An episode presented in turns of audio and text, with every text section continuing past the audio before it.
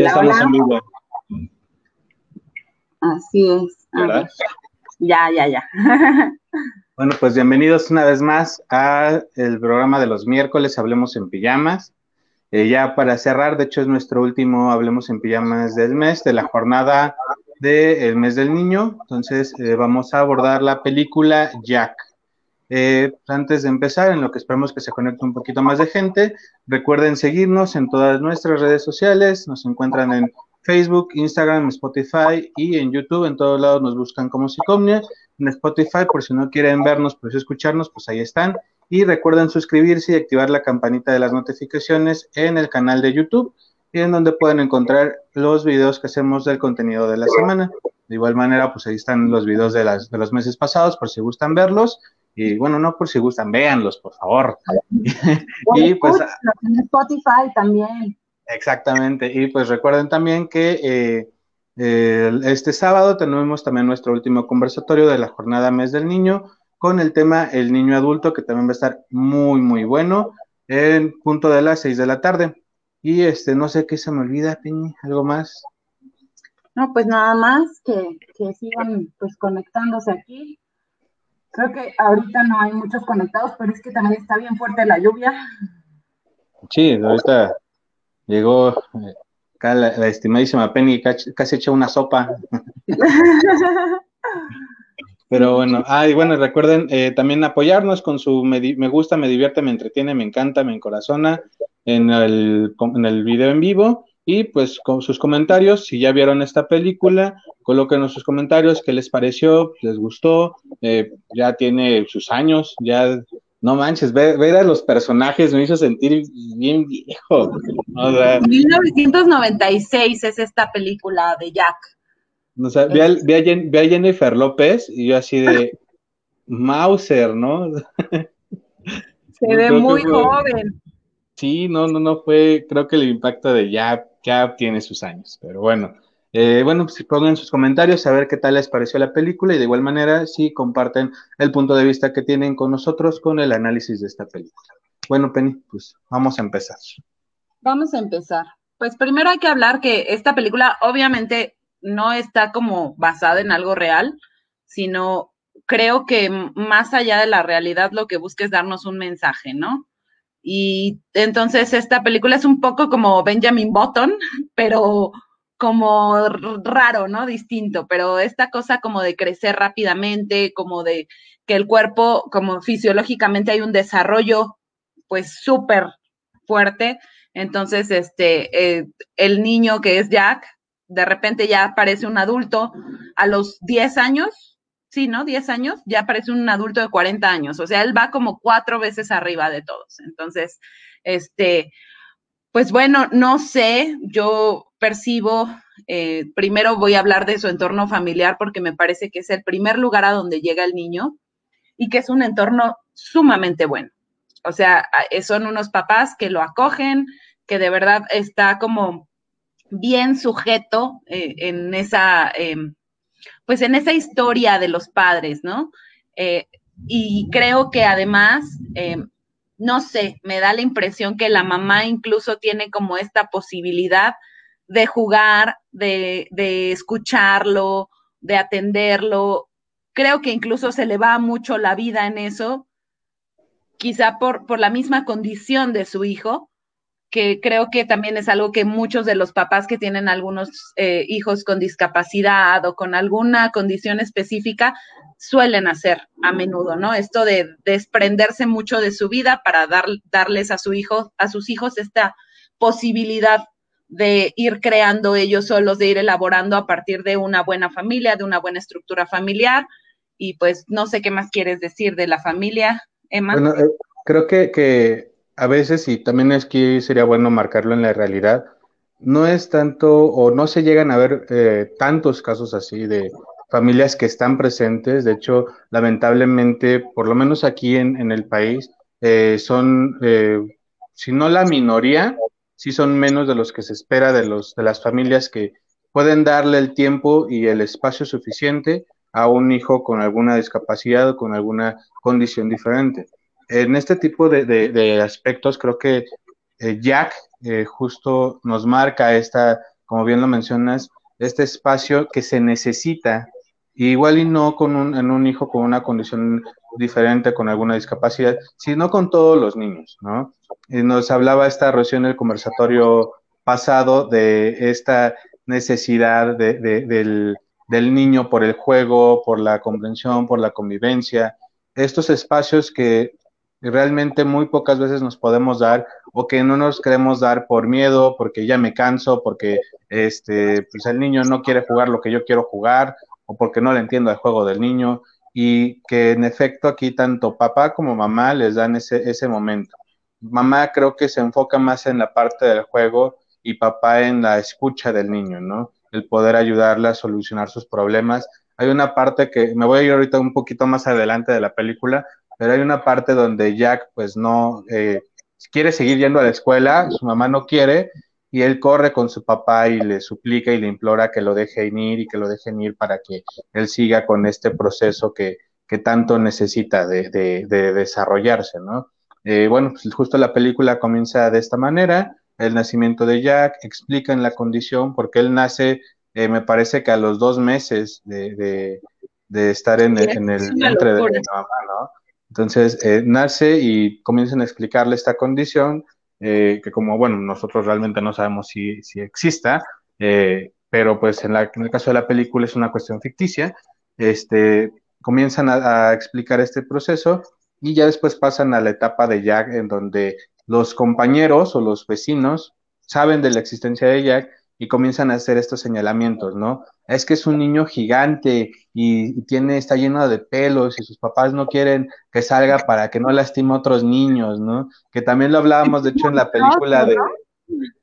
Lo hablamos en la película de Extraordinario, ¿te acuerdas?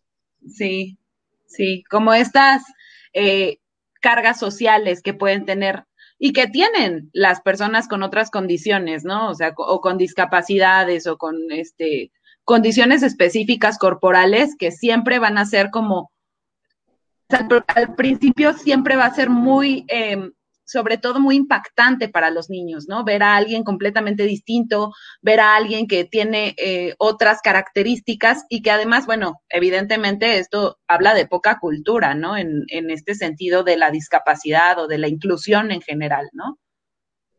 Eh, también eh, en, los miedos de los mismos niños, que también lo, explica, lo explicábamos en la película de Extraordinario. Cuando los niños comienzan a ver a, a, este, ay, se me olvidó el nombre del de Extraordinario, bueno, el Extraordinario niño, eh, le comienzan a comprender su situación y comienzan a, eliminar estos miedos de, de la peste, que me van a pegar la plaga y demás, ¿no? Y el mismo niño que aceptaba su condición. Aquí es una situación muy similar.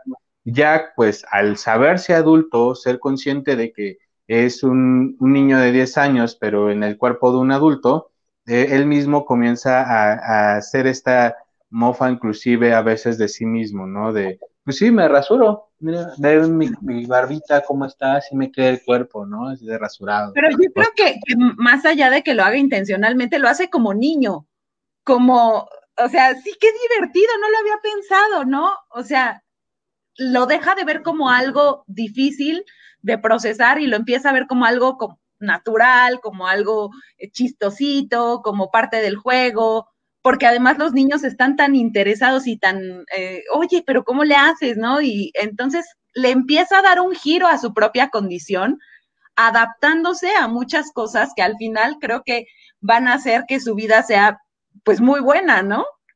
Bueno, yo quiero, no sé, perdón, perdón, perdón. Es no, que como que te me cortaste a mí, como que te me cortaste a mí, pensé que ya has terminado, perdón, sigue. Yo solamente decía las ventajas de, de encontrar la parte eh, de parecer físicamente un adulto, pues creo que las aprovechan al máximo, ¿no? Estos niños. Y, y bueno, me gustaría pensar en el papel que hace Robin Williams que no manches, o sea, realmente otra cosa, otro, otro nivel de actuación, pensar en una persona que estudió, o sea, que se dio la posibilidad de comprender cómo es un niño de 10 años y, y crearse este mundo imaginario para convivir con ese, con ese niño, ¿no? eh, creo que no le hubiera quedado otro a, este papel a otra persona o no me lo, no me lo imagino en, alguien más que no sea en él, ¿no? Un super actor increíble, la gesticulación, ¿no? De que yo hace rato estaba viendo la película y cuando Robbie Williams va y se, y se, bueno, cuando Jack va y se burla de las niñitas de ocho años que le hacían bullying a, él y él, y yo, no, no puedo, es que no, ¿cómo le hacen? ¿no? Porque se ve tan natural y esa comprensión tanto de los gestos, la expresión de, del niño, que al final también es parte de esta comprensión que es necesaria tener para un niño de 10 años, ¿no? El por qué lo está haciendo. Pensamos que en ocasiones lo hacen por una malicia, por una cuestión de, de, ay, si es que te educaron mal tus papás y por eso te burlas de, de los demás. No necesariamente, ¿no? Yo creo que hay ocasiones en donde el niño expresa estas emociones o este sentir de esa manera, eh, de la, en, en, cuestiones de imitación, y que al final es parte de su proceso y de su desarrollo. Y Robbie Williams, creo que, bueno, Jack lo, lo expresa muy bien aquí. Muy bien. Este, voy a leer nada más comentarios. Demian nos dice buenas noches, procedo a compartir, muchas gracias. Gracias, Demian. Recuerden que el jueves en punto de las 9 de la noche hay eh, subastas en Junior y, perdón, hay venta de juguetes en Junior y la Bodegona en punto de las 9 de la noche. Y nos dice Estelina, eso mitos de la educación en casa.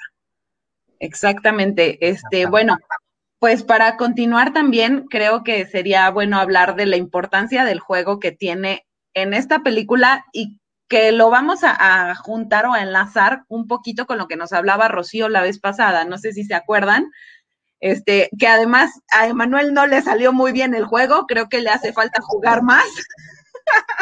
Hacen falta otras piernas, sigo, se me sigue doliendo mi rodilla. Aquellos que no lo vieron, ahí está el conversatorio todavía en la página y ya en el, entre el día de mañana quedan los dos conversatorios previos para que los vean y pues vean cómo casi me, me rompo la Mouser en las escaleras. bueno, pues eso, justamente la importancia del juego, de, de, entender a los niños a partir del juego, porque cuando hablábamos, por ejemplo, de Toy Story, hablábamos que muchas de las elaboraciones que los niños hacen es a partir del jugar. Entonces, es súper importante poner atención no solamente en la manera en cómo juegan, sino también poner atención en estas eh, cosas que ellos pueden soltar a partir del juego, en también meterte tú a, su mundo, ¿no? O sea, la responsabilidad como papás o como cuidadores de niños es justamente esa, poder meterte al mundo de los niños. Nos dice Estelina, un buen blooper el stop de la semana pasada, excelente. Sí, no van a dejar que se me olvide, ¿verdad? Entonces, esa, esa, es la importancia de jugar, ¿no? Y creo que eh, nuestra responsabilidad, no solamente como cuidadores, creo que como adultos en general, nos decía Rocío, tenemos que jugar, tenemos que nosotros también reírnos, jugar no solamente nos va a servir para, o sea, a los niños tal vez les sirve para elaborar muchas cosas, a nosotros también nos sirve para eliminar el estrés, para eliminar la ansiedad, para poder pasar, eh, para poder hacer esas cosas que uno empiezan estas cargas sociales de las que hablábamos y entonces las dejas a un lado, porque ¿qué van a decir de mí? ¿Y cómo me voy a ver? ¿Y cómo me voy a ver corriendo? ¿Y qué pasa si esto? O sea, ¿y qué importa, no? ¿Qué importa? Sé libre, deja que tu cuerpo también hable por ti. Hemos hecho una vida tan sedentaria hasta en el juego, ¿no? O sea, en todos los sentidos estamos sumamente como si estuviéramos aplanados como sociedad.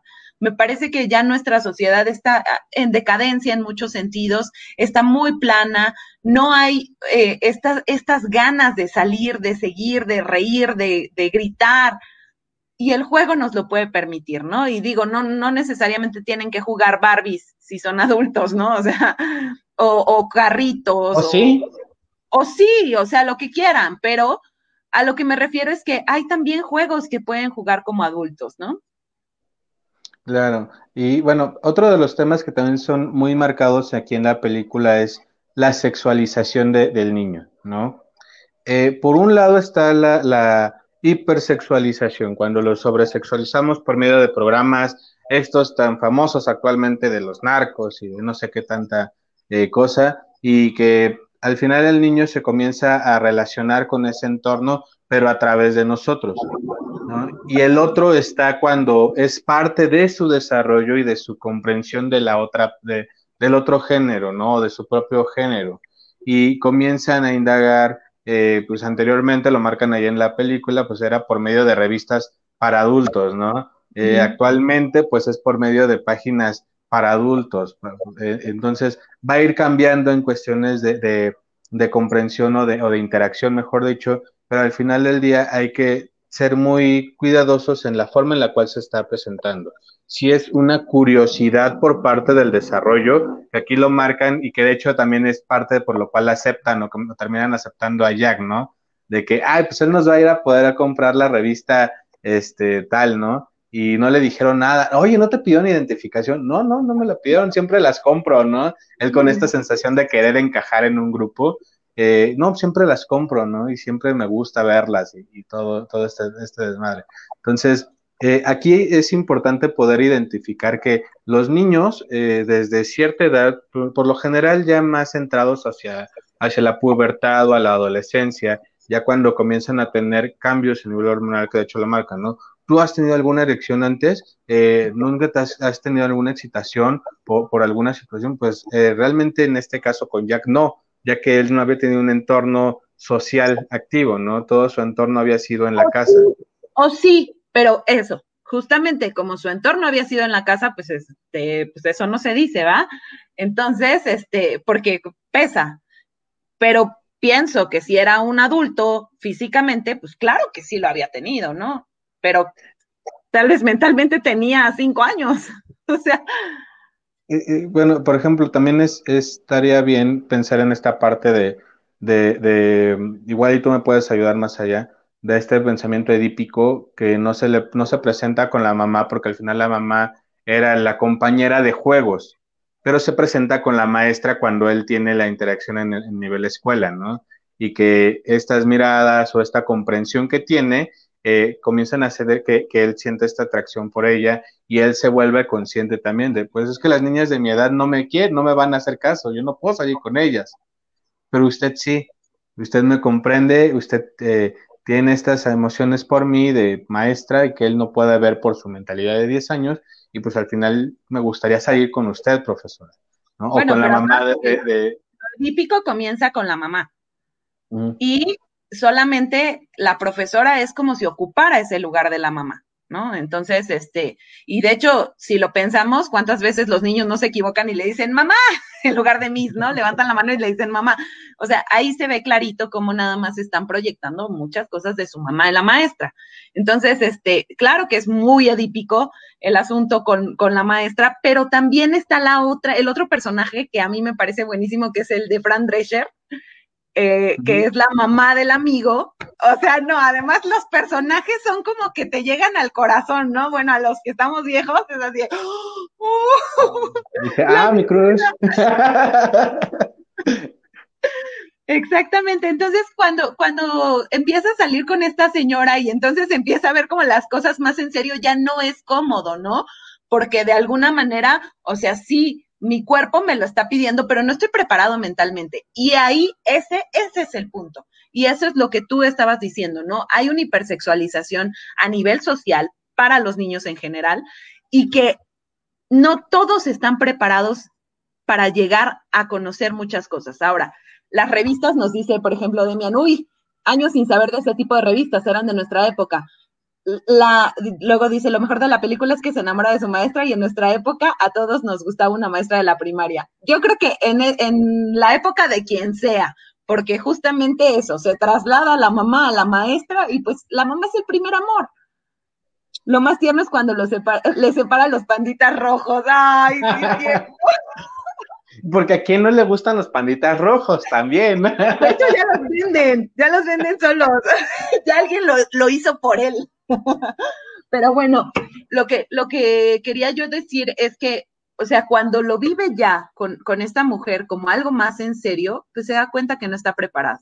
Entonces, hay veces que las revistas permitían ver muchas cosas, pero vamos, se quedaba como en esto de ver el cuerpo, como de ver las diferencias que podía haber entre el cuerpo de una mujer y el cuerpo de un hombre. Había revistas un poquito más eh, cargadas de, de actos más sexuales, pero de todas formas eran como solo imágenes.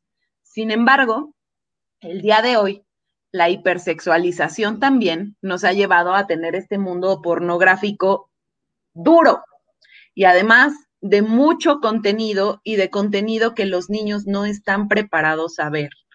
O sea, hay contenido que es muy agresivo o hay contenido que puede ser muy denigrante para, para algún género en específico. Generalmente, pues ya sabemos que es denigrante para las mujeres en la mayor parte del tiempo. O, puede ser incluso algo que está muy fuera de la realidad, ¿saben? O sea, esto no sé, hay gente que todavía se lo cree, que es lo peor, ¿no? Adultos. Entonces, esto, esto como de, de pensar que va a llegar el de la pizza y entonces va, va a llegar la mujer a encuerársele al de la pizza, pues bueno, está muy fuera de la realidad. Entonces, ¿hasta qué punto eso puede también afectar a los niños en su desarrollo sexual sano? ¿No? Eh, lo voy a decir porque como, psicólogo siempre digo, di las cosas cuando, cuando llegan, como las sientes y como las tienes en la punta de la lengua. Es importante para el proceso, ¿no? Entonces lo tengo que decir. Acordé de este, de este eh, chiste, ¿no? De, que llega justo la, la, repartidora y acá toda sexy. Y si usted pidió carne en su, en su, en su pizza, dijo, no, yo pedí salchicha, ¿no? Y ahí empieza todo, todo, todo el proceso que pues ya todo el mundo conoce. Y me acordé también de estos videos de TikTok, eh, que justo ahí hay, como un, no sé cómo funciona bien esta parte del TikTok, ya pronto pues, lo sabremos por cuestiones de la página, pero eh, justo ponen eh, una canción de, del intro de una página porno que, bueno, digo el nombre, ¿no? Total, tan, no, no están monetizados los videos. Este, se llama Red Porn y justo es nada más la canción de entrada y las personas que están del otro lado reaccionan a, la canción, ¿no? Y todo el mundo así de, oh, yo conozco ese intro, ¿no?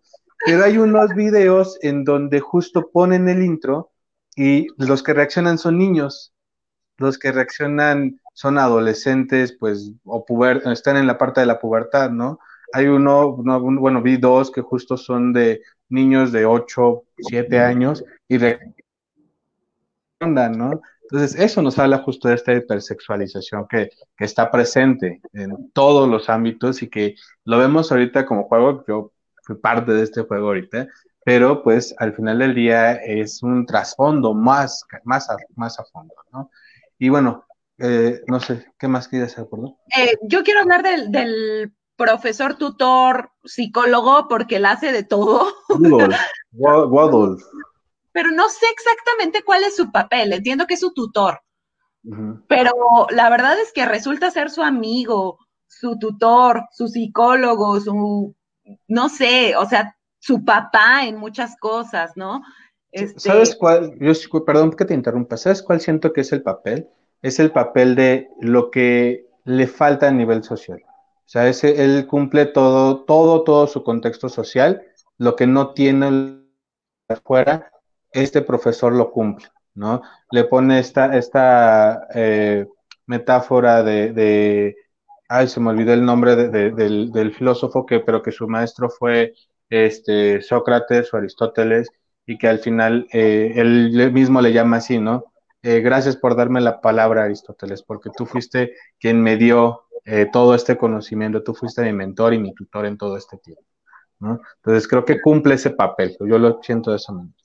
Aparte, bueno, la característica más padre de ese tutor es esta posibilidad de ponerse al nivel de los niños, de ponerse a jugar, lo invitan a la casa de, este, del árbol que al final se termina cayendo, ¿no? O sea, se hay un relajo, pero porque no aguantaba tanto peso, pero lo invitan a la casa del árbol y él está como, eh, pues muy contento con ellos y le entra a los juegos y que vamos a comer algo asqueroso y también le entra esto es parte de, convivir con los niños, justamente eso, el poder ponerte en, el papel del niño, pero creo que hay dos extremos. Uno, el que infantiliza demasiado a los niños, que a mí me molesta mucho. A veces creo que los maestros pueden hacerlo en muchas ocasiones y entonces les terminan hablando como si fueran tontos. Y tampoco.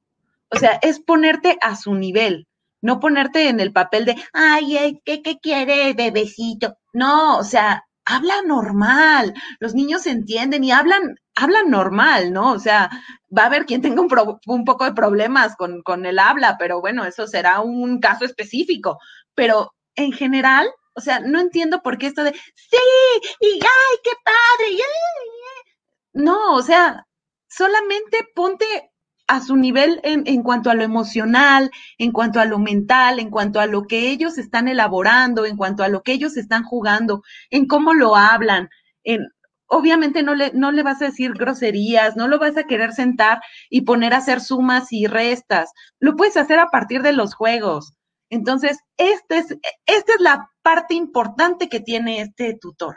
Y ese es el punto más positivo que yo le encuentro.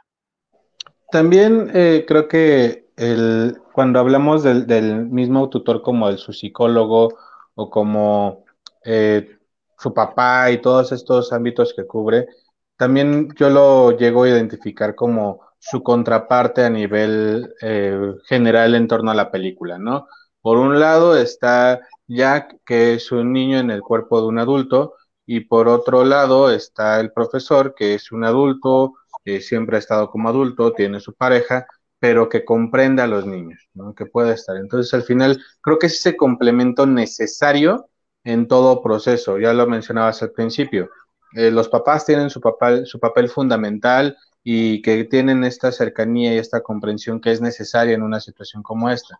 Pero al final no llegan a cubrir todos los ámbitos, que de hecho lo vive la mamá cuando Jack se va a, a la escuela, ¿no? Por primera vez y que tiene este, este, este eh, síndrome que le llaman el síndrome del, del nido vacío, ¿no? Porque se termina. Eh, ¿Sigues ahí? Sí, perdón, es que hubo aquí un ruido.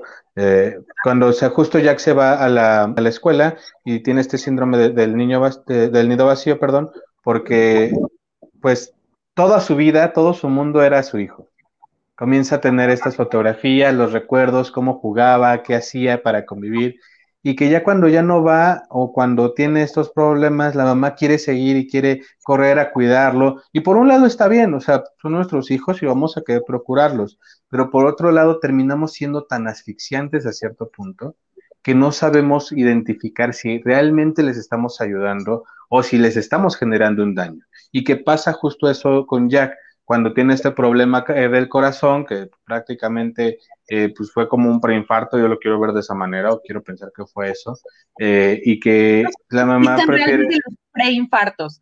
Yo creo que es un problema del corazón. Es un problema del corazón, ¿no? y, y, y, que justo, ¿no? La, la mamá, justo para que ya no le pase, opta para que, porque ya no vaya a la escuela y le dice, aquí puedes seguir y mira, te traje otra vez a tu maestro y tu maestro te va a enseñar de nuevo, ¿no? Porque él te conoce, porque él va a estar aquí contigo. Ah, no, no puedes jugar, pero mira, yo estoy aquí, vamos a jugar y vamos a divertirnos tú y yo. Pero ya le enseñaste, ya le abriste la caja de Pandora al niño, ahora ya no se la quites. Y es también de las, una de las cosas que muchas veces no se comprendieron durante la pandemia, que también lo hablábamos el, el sábado, bueno, todas los conversatorios hemos hablado, ¿no? vienen de este mundo de juego, de diversión, de iguales, se encierran en la casa y ¿dónde quedé yo? ¿Qué es todo eso que me enseñaron durante todos estos años de vida? Y ahorita me dicen, está ahí atrás de esa pantalla. Este, y yo te iba a decir que ahí también entra el papel importante del papá. El papá como el que dice, a ver, no, el niño se tiene que ir a la escuela otra vez, ¿no?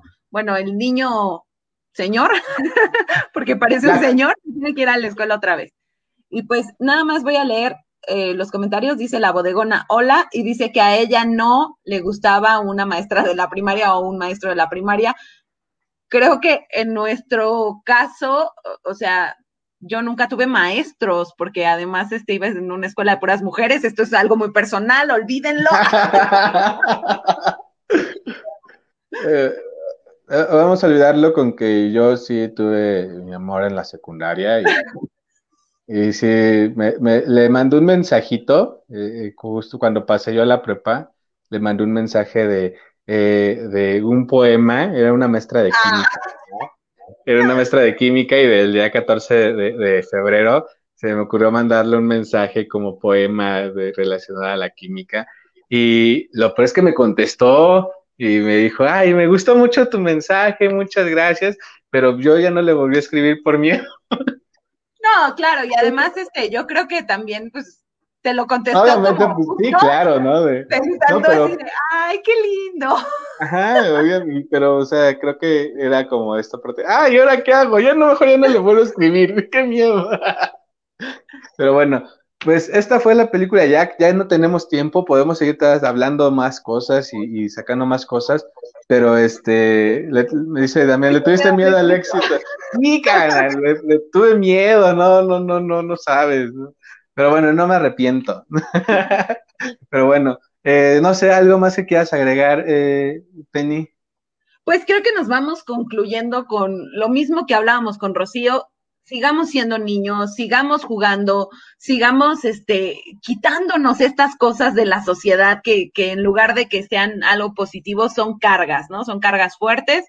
Tenemos que encontrar un espacio y un momento adecuado, sin duda, no vas a jugar mientras estás en una reunión con tu jefe, como nos decía Rocío, este, pero sí puedes encontrar un espacio adecuado para que también eso te ayude a ti a sacar tu estrés, a, a a conocerte, a conocer parte de ti, de tu cuerpo, de hasta dónde quiero llegar. Sí, de igual manera, pues eh, recordar que como adultos le vamos a transmitir nuestros miedos a los hijos. Si como adultos le tengo miedo a, al éxito, diría eh, Demian, pues obviamente le voy a transmitir ese miedo. Entonces, hay que identificar primero cuáles son nuestros miedos y qué es lo que está viviendo nuestro hijo para poderlos combatir o juntos o separados, pero no seguirle generando ese tipo de, problemas a los niños que al final son parte de, nuestro, de nuestros propios problemas. Claro. Nos dice la bodegona, profesorro. Yo sí juego como niña, dice. Sí, tú sí juegas como niña. Pero bueno, pues muchas gracias por habernos acompañado. Recuerden, el sábado es sábado de conversatorio para cerrar la jornada de Mes del Niño con el tema El niño adulto. Vamos a abordar más este tema que nos deja esta película más a fondo y pues ya saben, con sus psicólogos de cabecera, psicóloga Penélope, el psicólogo Manuel. Y pues si no quieren seguirnos viendo, pero sí escuchando, ahí estamos en Spotify y recuerden seguirnos en todas nuestras redes sociales, Facebook, Instagram, nos encuentran como Psicomnia. De igual forma, suscríbanse al canal de YouTube y activen la campanita de las notificaciones y pues ya que están por ahí, pues vean todos los videos, están muy buenos, se los recomendamos muchísimo. Y pues muchísimas gracias. Cuídense, excelente noche, muchas gracias. Gracias a ustedes. Y nos vemos el sábado. bye. bye.